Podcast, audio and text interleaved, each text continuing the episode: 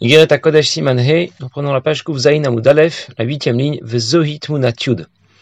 Admorazaken rapporte le passou qui dit dans Shmuel, Vayaz David Shem, David s'est fait un nom, il s'est fait une renommée, une réputation, c'est le pshat, le sens simple, d'une part pour ses victoires militaires, d'autre part pour le respect d'une certaine éthique au combat, parce qu'il il, il enterrait les ennemis qu'il avait, éliminés. Mais le Zohar explique que David Amalek a fait le nom de Dieu. Comment il a fait le nom de Dieu En donnant la. On a rapporté au tout début du Siman que Rabbi Shimon a pleuré, il a dit Qui fait le nom de Dieu chaque jour? Celui, qui donne la à un pauvre. Et bien sûr, nous devons comprendre ce que ça veut dire. Il y a en fait plusieurs questions auxquelles nous voulons répondre. D'abord, pourquoi donner la tzedaka permet de faire le nom de Dieu? Mais il faut aussi comprendre qu'est-ce que ça veut dire faire le nom de Dieu et que représente le nom de Dieu, ou je vais le dire dans l'autre sens. Quand je saurai un peu plus au sujet du nom de Dieu, alors on pourra m'expliquer ce que veut dire faire le nom de Dieu, et je pourrai enfin comprendre pourquoi donner la tzedaka permet de faire le nom de Dieu. Le nom de Dieu peut s'écrire avec quatre lettres, le yud, le he, le vav, le he, mais il peut aussi s'écrire en deux lettres, le yud et le he seulement. Et la Gemara dit dans la Seret Menachot au sujet du pasouk dans les Télim qui dit qui beyud ki Hashem tzur lamim, c'est avec le yud et le he qu'Hashem crée les mondes. Behe nivra olamazeh, avec le he a été créé ce monde-ci. Beyud nivra olamaba, avec le yud a été créé le monde futur, le monde de Neshamot, le Gan Eden. Et pour l'instant, nous avons commencé à expliquer pourquoi Beyud nivra olamaba. Pourquoi le yud intervient dans la création du Olamaba, du monde futur, du monde du Gan Eden. Mais que se passe-t-il dans l'Olamaba Que se passe-t-il dans ce Gan Eden? Eh bien, les Neshamot ont un plaisir énorme de la présence de Dieu, qu'elles comprennent, qu'elles saisissent, un plaisir qu'on a du mal à imaginer dans ce monde. Dans ce monde, nous pouvons approcher le divin de deux façons. La première approche est intellectuelle. Je vais m'instruire, je vais étudier, euh, me renseigner au sujet du divin, y réfléchir. Cette approche reste plafonnée et limitée par mes moyens intellectuels, limitée par ma logique, par ma raison. Mais je vais intégrer davantage cette première approche du divin, même si elle est limitée. La deuxième approche, c'est celle de l'aïmouna. L'aïmouna ne subit pas les contraintes, les limites de ma logique. Je peux approcher un niveau du divin bien supérieur par ma mais je vais beaucoup moins l'intégrer. Je vais beaucoup moins intégrer cette deuxième approche, parce que ça me dépasse tout de même. Les Neshamot dans le Gan Eden vont intégrer et assimiler cette deuxième approche, celle de l'aïmouna. L'aïmouna vient Behasaga.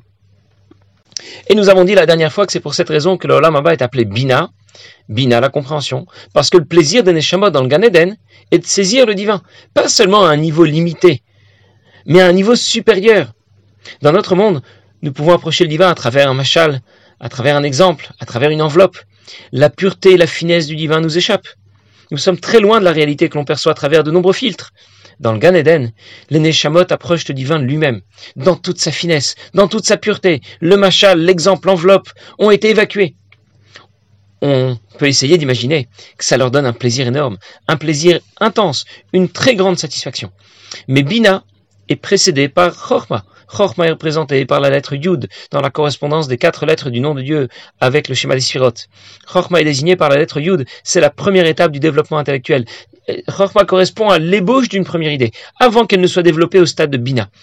Et c'est pour ça qu'on appelle Nekuda Chala, un point dans le palais, parce que c'est l'équivalent d'un point qui n'a pas encore été développé dans toute sa euh, largesse, dans toute sa longueur.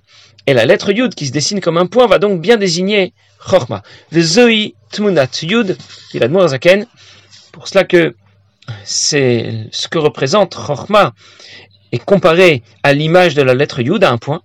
Venika Eden. On l'appelle Eden.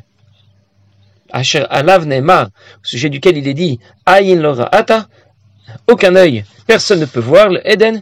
Venika Abayesad Brata, on l'appelle aussi le père qui est à l'origine de sa fille. Je vais apprendre que ce que vient de nous dire la Zaken. Le Yud représente la première des sphirotes et la première des facultés de l'âme, Chorma. On va l'appeler Eden.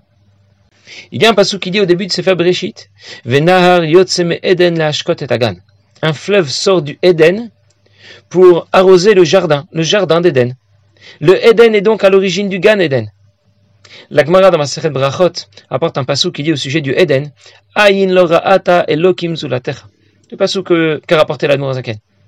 Personne n'a jamais pu voir en dehors de toi Kadesh Baruch et le passage continue Hachem Yaasel Chakelo, Hachem va agir pour ceux qui aspirent à lui. Ce passage parle de ce qui nous est, inaccessible. Dieu seul a connaissance du Eden. Personne ne se trouve dans le Eden. Adam Rishon se trouvait dans le Gan Eden. Le Eden, c'est l'étape qui précède le Gan Eden. C'est l'origine du Gan Eden. Le Eden est désigné par un Yud et représente Chochma. Le Gan Eden représente Bina. Bina dérive de Chochma, comme le Gan Eden dérive du Eden. Et l'Admour Azaken poursuit son développement et nous dit que Chochma n'est pas seulement à l'origine de Bina, il est aussi à l'origine de la dernière des Sirot, Malchut. C'est l'idée de l'expression qui dit Abba Yesad Brata. Le père est à l'origine de sa fille. Le père désigne ici Chochma. La fille désigne Malchut, comme une fille qui reçoit tout son père, comme une reine, Malchut, qui reçoit tout son roi. Malchut est sous l'influence de Chorma, sous l'influence directe de Chorma. Ce n'est pas que Bina qui est sous l'influence de Chorma. Malchut est aussi sous l'influence de Chorma. Et nous savons que l'organisation des sphirotes ressemble à celle des facultés de l'âme. Puisque la Neshama est un copier-coller, un, quasi parfait du divin. L'ébauche d'une première idée, c'est Chorma. Elle sera développée davantage. On appelle cette étape Bina. Cette réflexion mettant en éveil nos sentiments, nos émotions, ce sont les midot, chesed gvura, la bonté, la rigueur. Et nous allons ensuite traduire tout cela en pensée, en parole et en action, et c'est ce qui est représenté par Malchut. On retrouve aussi dans l'organisation des sphirotes le schéma d'une famille standard. Le père, Chorma, la mère, Bina, les enfants, les Midot et Malchut. Et ici, Mourazaken n'insiste pas sur la position des autres sphirotes. Ce qui nous intéresse, c'est la lettre Yud, Chorma, et on se focalise sur cette première étape du système. L'Admorazaken va nous expliquer le lien direct qui existe entre le père et la fille, entre Chorma et Malchut, entre ce que nous avons appelé la dernière fois le surconscient et la parole. Pourquoi la parole? Parce qu'un roi ne peut régner que par la parole. Et donc Malchut est aussi associé à la parole. Je vais anticiper un petit peu pour qu'on comprenne mieux ce qu'on va, dire dans la suite, dans la suite de Siman. Le monde a été créé par la parole de Dieu. C'est écrit dans le Pirkei Avot. Nivra Olam. Le monde a été créé par dix paroles, dix paroles que l'on trouve dans la Torah. Dieu n'a pas besoin de parler pour créer le monde. La parole est une notion que l'on associe au processus de la création pour nous dire à quel point ce qui émane du divin est descendu de niveau, pour pouvoir se manifester dans la création. Quelqu'un conçoit une idée, puis il la développe, il la comprend. Ce qu'il va expliquer, ce qu'il va dire, est extrêmement diminué par rapport à ce qu'il a lui-même compris. Un professeur enseigne à ses élèves. Il ne va pas tout leur expliquer, comme il le comprend lui-même il va faire un tri, il va décider de quoi il va parler, de quoi il ne va pas parler, pour ne pas noyer ses élèves dans un flot d'informations trop important. Il ne va pas tout leur raconter comme lui-même l'a compris, sinon ils ne vont rien comprendre.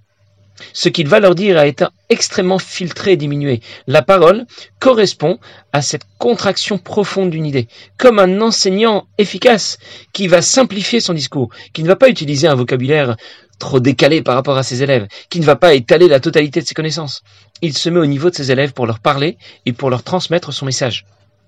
Voilà ce que représente la parole. Et la Mishnah rapporte que le monde a été créé par la parole de Dieu. Pour nous dire que c'est aussi simple et banal pour nous de dire quelques mots que pour Dieu de créer le monde. Le monde a été créé par la parole, et nous venons de dire que l'origine de tout système, c'est Chorma, la première des sphirotes. La dernière étape de tout système, c'est Malchut, la dernière des sphirotes qui correspond à la parole, comme un roi qui ne peut régner que par la parole.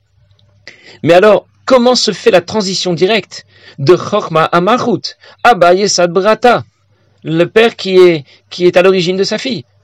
Pour parler, il faut d'abord réfléchir. Bina, il faut éveiller ses émotions. Chesed, Gvura, la bonté, la rigueur. Quelqu'un a une idée, il va devoir y réfléchir, filtrer ce qu'il va dire ou ne va pas dire. Et pourtant, on a l'air de dire que la transition ici est directe entre la faculté de l'intellect la plus haute, le surconscient, Chorma, jusqu'à la parole, Malchut. Alors, la ne va pas poser la question dans ces termes. Je l'ai développé un petit peu pour qu'on comprenne, qu'on comprenne un peu mieux, mais c'est le sujet qui va nous intéresser. La va nous expliquer que la faculté de parler se distingue de la faculté de comprendre. C'est pour cette raison qu'un enfant peut comprendre, même s'il ne sait pas encore parler. Il comprend il réagit. On voit qu'il a compris ce qu'on lui dit, mais il ne parle pas. Parce que la faculté qui permet de parler est supérieure à la faculté qui permet de comprendre. Et donc s'il a déjà une certaine maturité qui lui permet de comprendre, mais il n'a pas encore suffisamment de maturité pour pouvoir parler. L'homme est appelé Medaber. L'homme est doué de parole. Il n'est pas le seul, il n'est pas le seul être intelligent. Il y a d'autres animaux intelligents, avec une certaine intelligence bien sûr, à leur niveau, mais tout de même une certaine intelligence. Et pourtant ces animaux ne parlent pas. Même un perroquet va répéter des mots. Et il est pas pour autant doué de parole, il ne fait que répéter. Parler, c'est l'exclusivité de l'homme. Et cette exclusivité, ce don particulier que l'homme a de parler, est en rapport avec cette faculté supérieure que l'on appelle Chorma, Kadmut le surconscient. La faculté de parler fait intervenir plusieurs systèmes complexes qui vont intervenir en synergie. Les cordes vocales, les poumons, la langue et les dents, les lèvres. Pour prononcer des lettres sifflantes, il faut en même temps placer sa langue derrière les incisives, ouvrir légèrement les lèvres, souffler. Pour prononcer d'autres lettres, il faudra parfois fermer les lèvres, parfois faire vibrer le palais. Et quand je parle, je, ne pense pas où placer ma langue, quand fermer ou ouvrir mes lèvres. Tout cela se fait spontanément, sans réfléchir, ça veut dire sans bina, cette spontanéité, c'est le résultat de l'intervention de Chorma. C'est au-delà de la réflexion, c'est au-delà, supérieur à la compréhension logique, supérieur à Bina. Chorma est donc bien la faculté de l'intellect qui nous permet de parler. De ma chair, je vais contempler le divin. La déception qu'on a fait jusqu'à présent concerne la parole de l'homme, comment les choses vont s'articuler, c'est le cas de le dire, dans le schéma des forces de l'âme, et je vais comprendre de la même manière comment fonctionne le divin je comprends la relation directe de Chochma Malchut, Abba Brata, le père qui est, euh, qui est lié à sa fille. Et je comprends aussi pourquoi la lettre Yud, associée à Chochma, va intervenir dans la création du monde, du Olamaba en particulier. Nous reparlerons plus tard du He qui intervient dans la création de Olamazé, de ce monde-ci. Mais maintenant que le sujet est un peu défriché, alors on va pouvoir le lire dans les mots.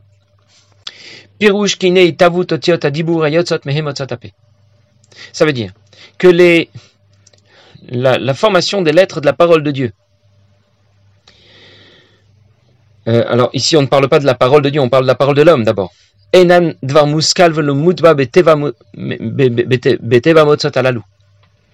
Ce n'est pas le résultat d'un processus intellectuel classique qui serait imprimé en nous. De façon à pouvoir prononcer euh, les différentes lettres en soufflant euh, euh, et la prononciation de ces lettres sera le résultat de l'impact de ce souffle sur la langue, sur les dents ou sur les lèvres. Ce n'est pas quelque chose qui se fait de façon naturelle, spontanée. Velo alpi derech sechel. Ça ne se fait pas non plus de façon logique. Ça veut dire que je ne réfléchis pas lorsque je prononce des mots. Par exemple, les lèvres. Bump. Les lettres bet, mem, p, eh bien, sont le résultat du fait d'avoir fermé les lèvres et d'avoir soufflé en même temps.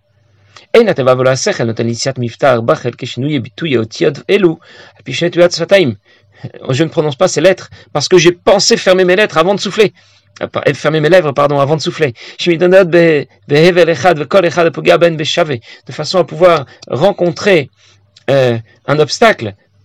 Le souffle rencontre un obstacle qui va lui permettre de, de faire sortir cette lettre. Bah, Draba, au contraire.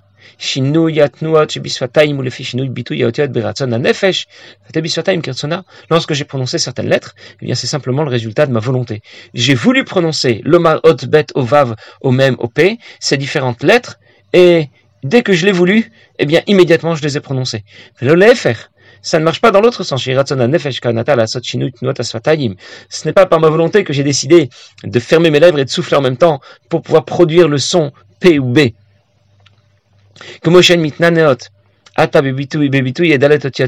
Comme les lèvres vont bouger pour la prononciation de ces différentes lettres. Comme on le voit bien,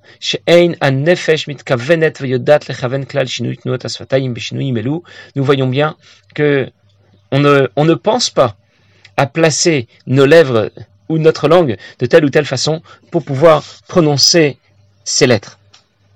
On a donc bien compris pourquoi lorsque l'on prononce des mots eh bien, ça ne fait pas intervenir notre logique, notre réflexion, mais ça vient, ça fait intervenir notre surconscient, qui nous permet de prononcer des mots avec beaucoup d'intelligence, faire fonctionner le système avec beaucoup d'intelligence, sans que ce soit le résultat de ma réflexion, de ma logique, de ma raison. Cela vient d'au-delà de la logique et de la raison, cela vient de ce que nous avons appelé Chorma, le surconscient, Kadut Sechel. Voilà donc que la liaison a été faite directement entre la parole de Dieu, qui est créatrice, qui intervient dans la création, et Chorma. Et c'était ce que nous voulions démontrer.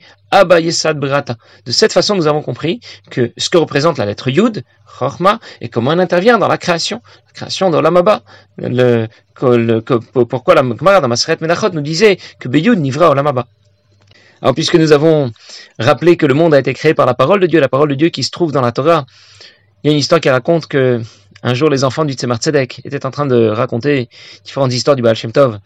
Et c'était des histoires tellement extraordinaires que certains commençaient à douter, est-ce que vraiment c'est une histoire qui a pu se produire? C'est tellement extraordinaire. Et le, le Tzemar Tzedek passait par là, et lorsqu'il leur a demandé de quoi il parlait, il, les enfants du Tzemar Tzedek lui ont rapporté euh, quels, euh, quels, étaient leurs, leurs, doutes au sujet des, des histoires extraordinaires que l'on raconte au sujet du Baal Shem Tov. Et le Baal Shem Tov leur a dit toutes les histoires, euh, pardon, le Tzemar Tzedek leur a dit toutes les histoires du Baal Shem Tov sont des histoires auxquelles, on peut croire. Parce que le Baal pouvait faire effectivement des miracles exceptionnels. Et lui-même, raconte le Tzemar a été complètement, euh, était vraiment très, ému, émerveillé de trois histoires particulières, et il, leur, a raconté l'une de ces histoires. Il y avait un jour quelqu'un qui connaissait le Baal. Et c'était un de ses chassidim.